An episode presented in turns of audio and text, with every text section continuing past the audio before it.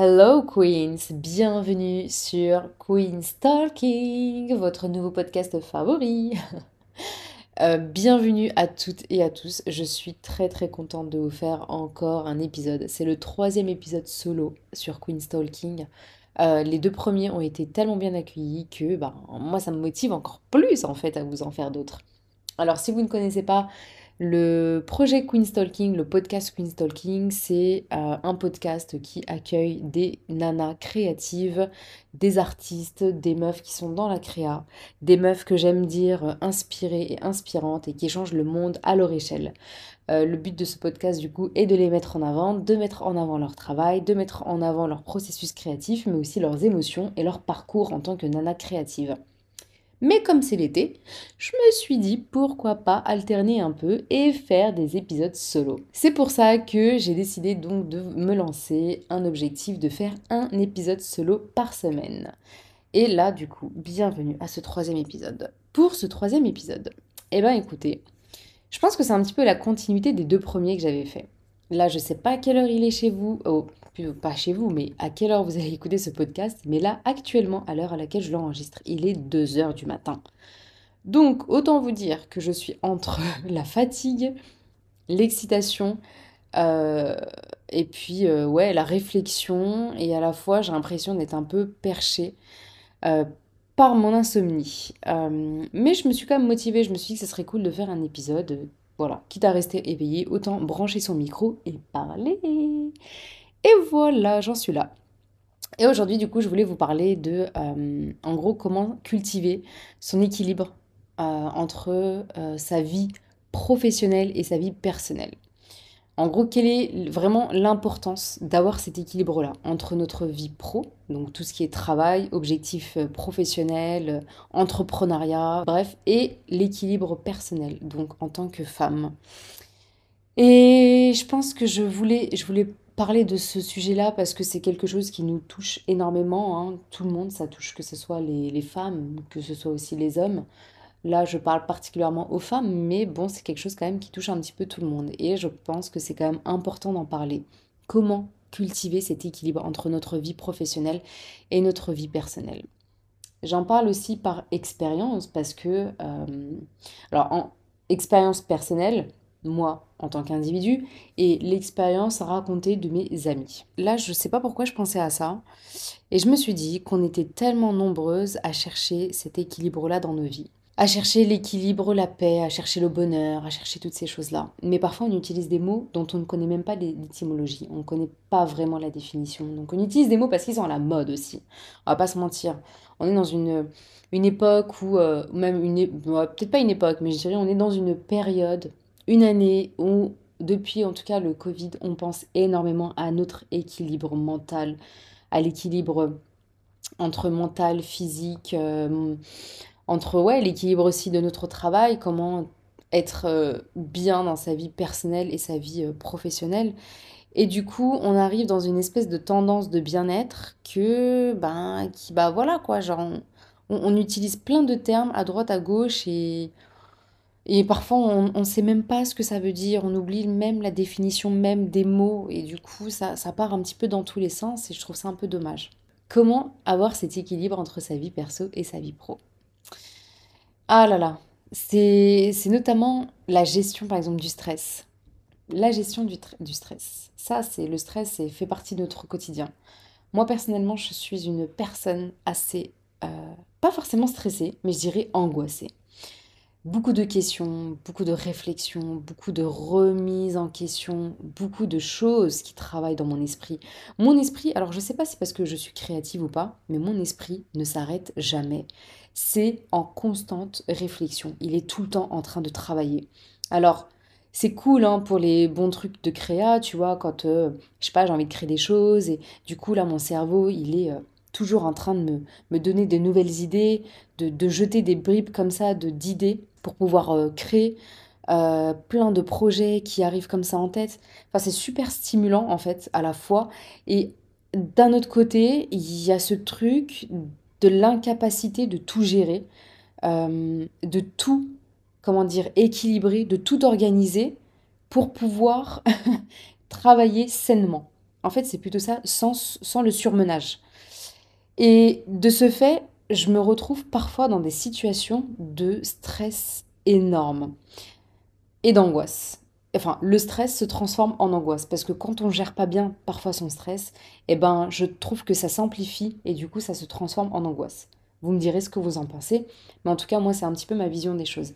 Ce qui fait que j'ai développé une espèce de maladie depuis euh, quelques années, bah, que beaucoup connaissent, c'est le psoriasis. Alors le psoriasis, il existe à plusieurs degrés. Donc c'est une maladie euh, auto-immune qui, il euh, n'y a pas vraiment... Enfin, si, il y a des études là-dessus, mais bon, il n'y a pas un facteur spécifique à cette maladie. Le seul gros facteur, ce serait justement le stress, l'angoisse, la réflexion, le surmenage, enfin tout ça, tout ça, tout ça, tout emboîté. Et, euh, et, en fait, ça touche vraiment une grande majorité de la population et ça se traduit soit par des plaques au niveau du cuir chevelu, soit par des plaques euh, sur le corps entier. J'en suis pas là, hein, que Dieu me préserve et, j'en suis contente. Hein, je me, voilà, je, me plains pas parce qu'il existe des cas de psoriasis qui sont très graves, mais moi pour l'instant mon psoriasis il est au stade du cuir chevelu, c'est-à-dire que parfois j'ai vraiment des grosses crises où je me gratte le cuir chevelu, mais vraiment non-stop. Mais au point où euh, la douleur limite me fait du bien. Vous savez, quand il y a un truc qui vous... Vous savez, quand vous avez un truc qui vous a piqué et que ça vous démange. Et vous, du coup, vous avez envie de gratter. il y a une espèce de sensation quand on gratte qui, entre j'ai mal et entre ça me fait du bien de me gratter. Et ben c'est exactement ça avec le psoriasis sur le cuir chevelu. Et bon, bref, il y a d'autres il y a, y a trucs, hein, ça développe, euh, enfin, il y a d'autres explications sur le psoriasis, hein, on a aussi pas mal de croûtes au niveau des cheveux, enfin bref, il y a tout un truc. Revenons-en au stress. Donc, euh, stress, angoisse, développement de maladies auto-immunes, enfin bref, et tout ça fait que le quotidien n'est pas toujours facile. Et en fait, du coup, quand on a toutes ces maladies qui arrivent, alors moi je vous parle de psoriasis, mais il y a d'autres maladies qui existent hein, dues à tout ça, c'est les nouvelles maladies, hein, nouvelle génération de nouvelles maladies. Euh, qui se développe. Et, tout ça, en fait, c'est le résultat d'une mauvaise gestion de nos vies, j'ai envie de dire, clairement de nos vies. La gestion de notre stress et de nos angoisses. Mais tout ça est dû à plein, plein, plein de facteurs de notre société actuelle. Euh, par exemple, les réseaux sociaux. Enfin, pas que les réseaux sociaux d'ailleurs, la connexion numérique justement, pour aller dans l'équilibre entre vie professionnelle et vie personnelle, il y a vraiment ce truc de déconnexion numérique. Je le, vraiment, je le conseille énormément. Déconnectez-vous, déconnectez-vous parce que ça fait beaucoup de bien. On assimile tellement d'informations, tellement d'images au quotidien qu'on en fait une espèce de boulimie. Euh, je ne sais plus exactement c'est quoi le terme, mais c'est une boulimie d'informations, une boulimie euh, d'images. Le fait, de se, le fait de se déconnecter, en fait, ça permet à notre cerveau aussi de se reposer et de ne pas assimiler en non-stop toutes ces informations. Justement, quand on se déconnecte un petit peu de ce monde virtuel, notre stress se calme un petit peu. Notre stress est beaucoup plus euh, atténué. C'est beaucoup plus calme. Il y a moins de brouhaha dans le cerveau. Et ça, on ne le conscientise pas suffisamment, cette déconnexion numérique. Franchement, faites-en l'expérience. Euh, faites-en l'expérience. Allez par exemple sur un réseau social et swipez, swipez, swipez pendant une heure, deux heures, deux heures et demie, j'en sais rien. Faites l'expérience et vous allez voir qu'à un certain moment, votre cerveau, il ne capte plus rien. Vous êtes en état végétatif presque. Et quand vous quittez l'application après avoir scrollé pendant deux ou trois heures, en fait, votre cerveau n'arrive plus à comprendre la réalité. C'est vraiment une expérience que j'ai faite pendant, je crois, une semaine. J'ai installé, un, euh, réseau social que je ne nommerai pas au cas où je me ferais censurer, hein mais ça commence par un T. J'ai mis ce réseau social sur mon téléphone et j'ai franchement, j'ai développé une espèce d'addiction où j'allais dessus pratiquement tous les jours et je me rendais pas compte, mais je scrollais vraiment pendant une heure, voire une heure et demie.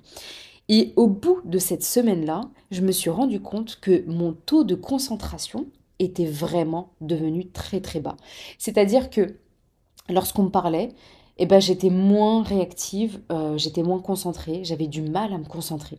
Et que j'avais toujours besoin d'un truc pour me stimuler. Du coup, j'avais le regard toujours ailleurs. Et je, bah, en fait, je manquais de concentration, quoi, tout simplement. C'est pareil pour le langage. Je me rendais compte que mon, mon français, je le perdais. Alors, euh, c'est pas que j'arrivais plus à parler, hein, mais je, je manquais de vocabulaire. Je n'arrivais plus à faire des phrases euh, un peu, un peu complexes. C'était très simplifié. C'était plein de, euh, plein d'hématopées. Enfin, c'était vraiment genre moins fluide. C'était pas du tout fluide. Et en fait, tout ça fait que tous, tous ces facteurs-là font que euh, notre cerveau est blindé d'informations, il est submergé, et du coup, on voit tellement de choses aussi sur les réseaux qu'est ben, on finit aussi par, euh, par euh, je sais pas, peut-être s'identifier à certains schémas, s'identifier à certaines personnes, s'identifier à certains statuts, s'identifier à certaines, à certaines envies, certains... Bref, on s'identifie à tellement de choses qu'on finit par manquer de euh, perspective et donc de s'éloigner de ça et donc de voir beaucoup plus la vraie vie. Euh, effectivement, donc tout ça engendre tout un truc de stress, mais ça se fait au fur et à mesure, hein, c'est pas d'un coup, attention, c'est là où est le piège. C'est parce que si tu fais ça pendant une semaine et que tu arrêtes après cette semaine, ok, bon, t'es en mode stress, pas bien les, les quelques jours qui suivent, mais si tu fais ça tout le temps et que c'est sur une année, deux ans, t'imagines ta vie, comment elle est après, comment elle devient. Mais c'est un truc de dingue. Et justement, pour en revenir au réseau social euh, sur lequel je scrollais pendant une semaine, j'en arrivais le soir, j'en arrivais au point où j'avais cette espèce d'angoisse de dormir.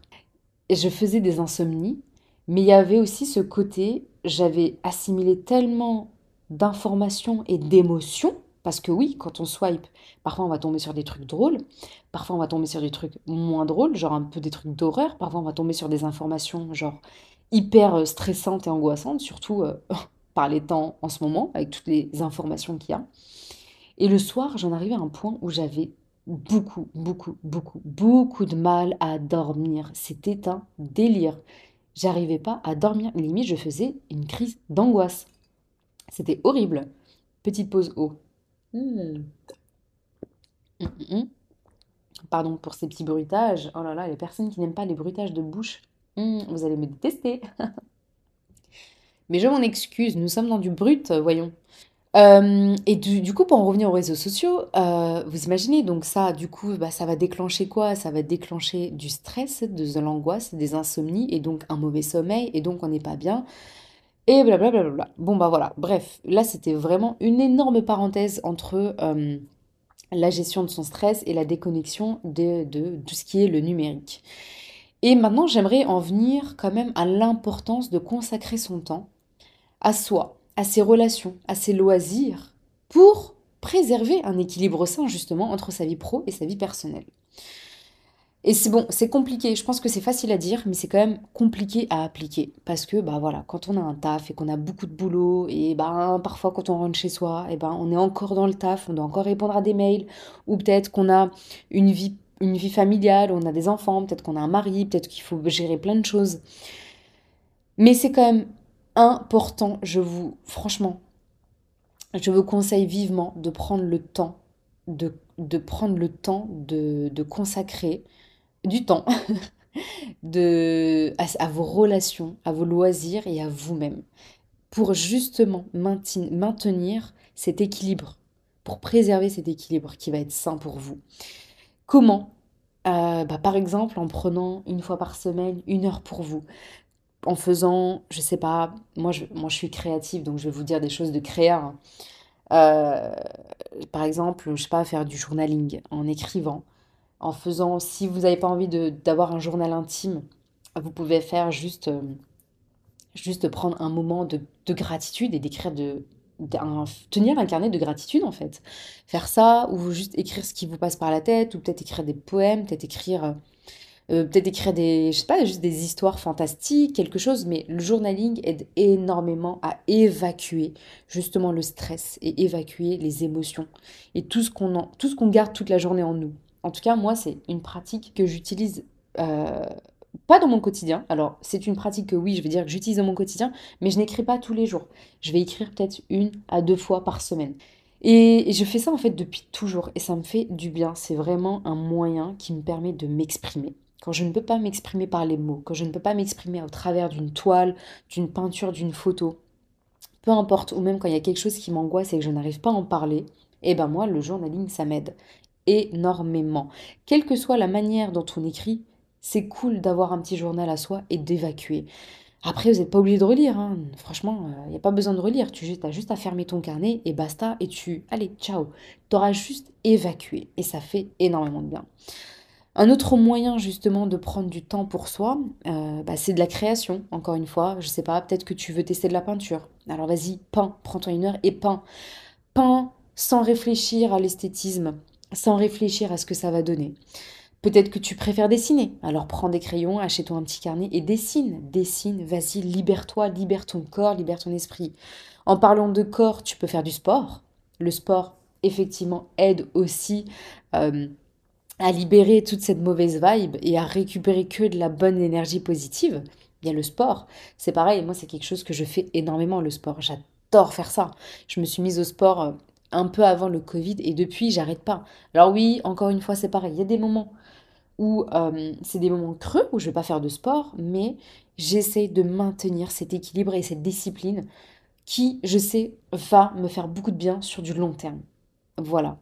Le sport, la méditation, euh, ça peut être, euh, je sais pas, ça peut être sortir marcher, ça peut être, ça peut être lire, Enfin voilà, faire de la musique, jouer un instrument de musique. En fait, ce qui est le plus important, c'est de prendre un moment pour soi. Et justement, j'en parlais avec une amie. J'adore vous sortir euh, des petites anecdotes comme ça avec des amis. J'ai remarqué qu'à chaque épisode, je vous parlais d'une copine.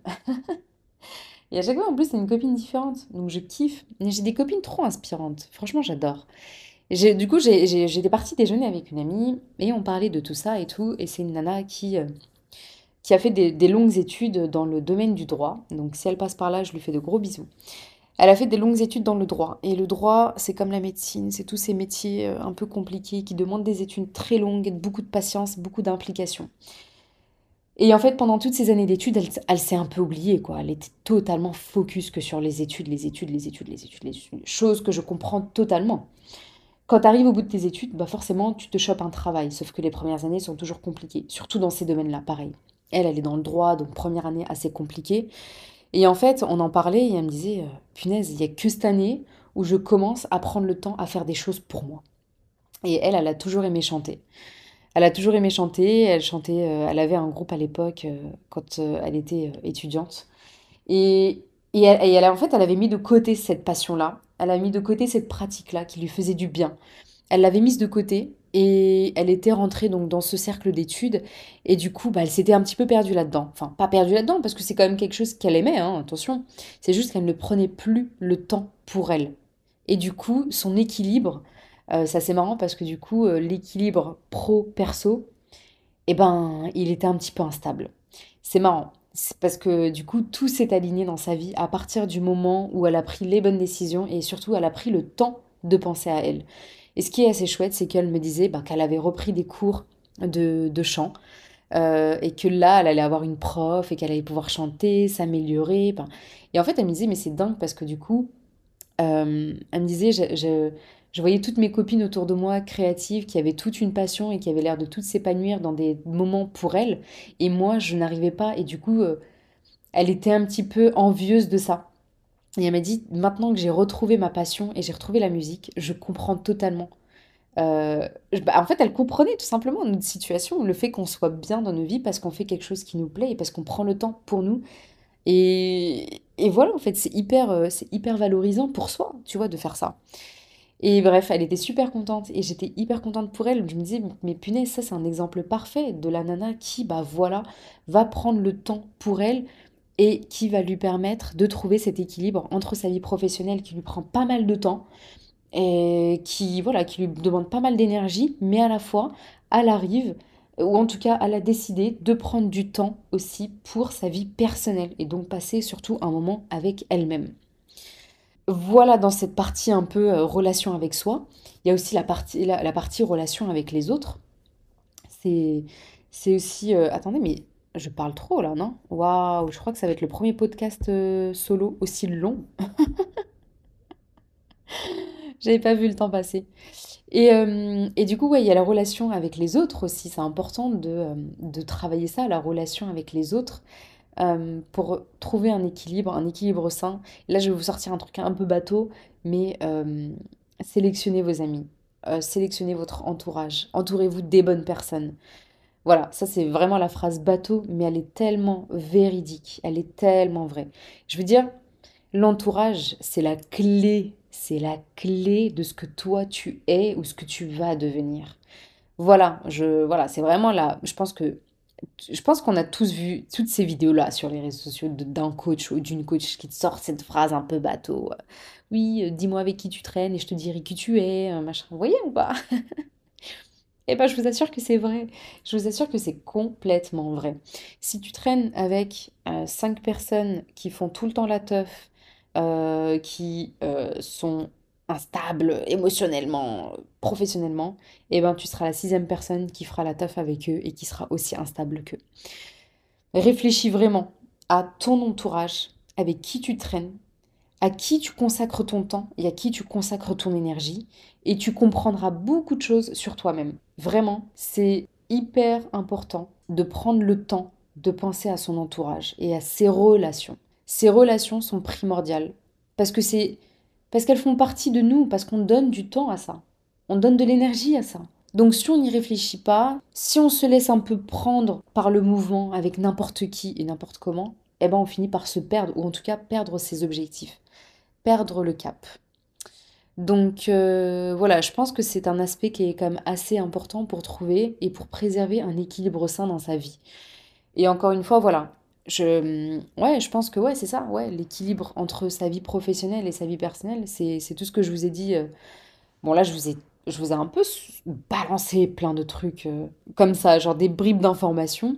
Mais globalement, j'ai parlé de la gestion de son stress qui peut être déclenché par euh, tout ce qui est l'aspect virtuel. Donc, savoir se déconnecter du numérique. Pourquoi? Parce que le numérique peut justement accentuer ses stress et ses angoisses, peut déclencher des insomnies, peut déclencher de l'anxiété sociale. Donc euh, aussi, on peut... J'ai parlé de quoi aussi? Je commence à être fatiguée là. Euh, j'ai parlé aussi de l'importance de consacrer du temps pour soi et donc de prendre au moins une heure, voire deux heures, soit par jour, soit dans la semaine, quel que soit votre planning, de trouver toujours un moment pour vous euh, à consacrer dans une activité qui vous plaît ou dans un loisir qui vous plaît, euh, qui vous plaise, pardon. Donc ça, va, ça peut être du sport, ça peut être un truc, une activité artistique, ça peut être une autre activité. Et aussi, et plus important, de choisir son entourage. Voilà, ça c'est vraiment les clés que j'ai énoncées pendant tout ce podcast, tout au long du podcast. Et parce que je pense que c'est important de les...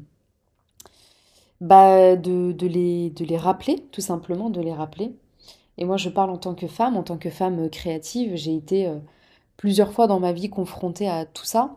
Des moments de vie où euh, je bossais, où j'étais pas vraiment très bien, où j'avais des horaires de dingue et j'avais pas le temps de penser à moi. Et donc, c'est vraiment cette période de ma vie où je me suis un petit peu oubliée, je me suis un petit peu perdue parce que je prenais pas du tout le temps pour penser à moi.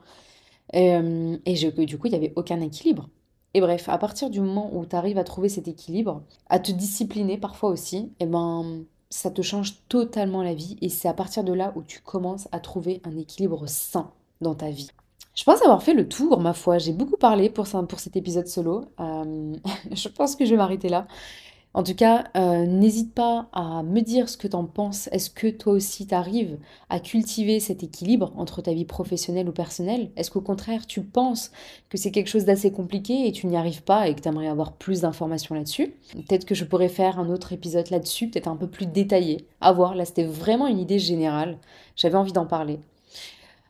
Ah, voilà mes queens, il se fait très tard, il va être 2h30 là. Oh là là, je parle trop. Je parle trop, mais c'est cool, j'adore, j'aime trop. Je vous souhaite une belle journée si vous écoutez ce podcast en journée. Je vous souhaite une belle soirée si vous l'écoutez en soirée. Que votre journée ou que votre soirée soit lumineuse.